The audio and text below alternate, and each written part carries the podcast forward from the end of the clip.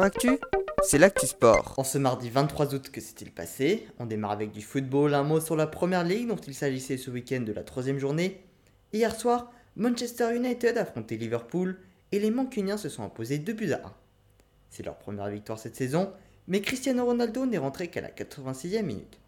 S'il veut toujours quitter le club, il ne lui reste que peu de temps puisque le mercato arrive bientôt à son terme. Au niveau du classement, Manchester United quitte donc la dernière place et est désormais 14e, et Liverpool, grand prétendant au titre, est 16e avec ses deux matchs nuls et sa défaite. C'est Arsenal qui est seul en tête avec ses trois victoires devant Manchester City, Leeds, Tottenham et Brighton, qui sont tous les deux à deux points des Gunners.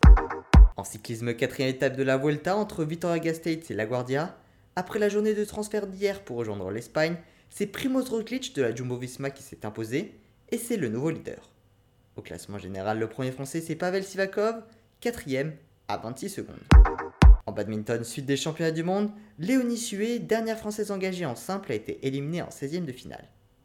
Il ne reste donc plus que 4 paires, Fabien Delrue et William Villegier, ainsi que Lucas Corvé et Ronan Labarre en double homme, Margot Lambert et Anne Tran en double femme, et Fabien Delrue avec Vimala Herrio en double mixte.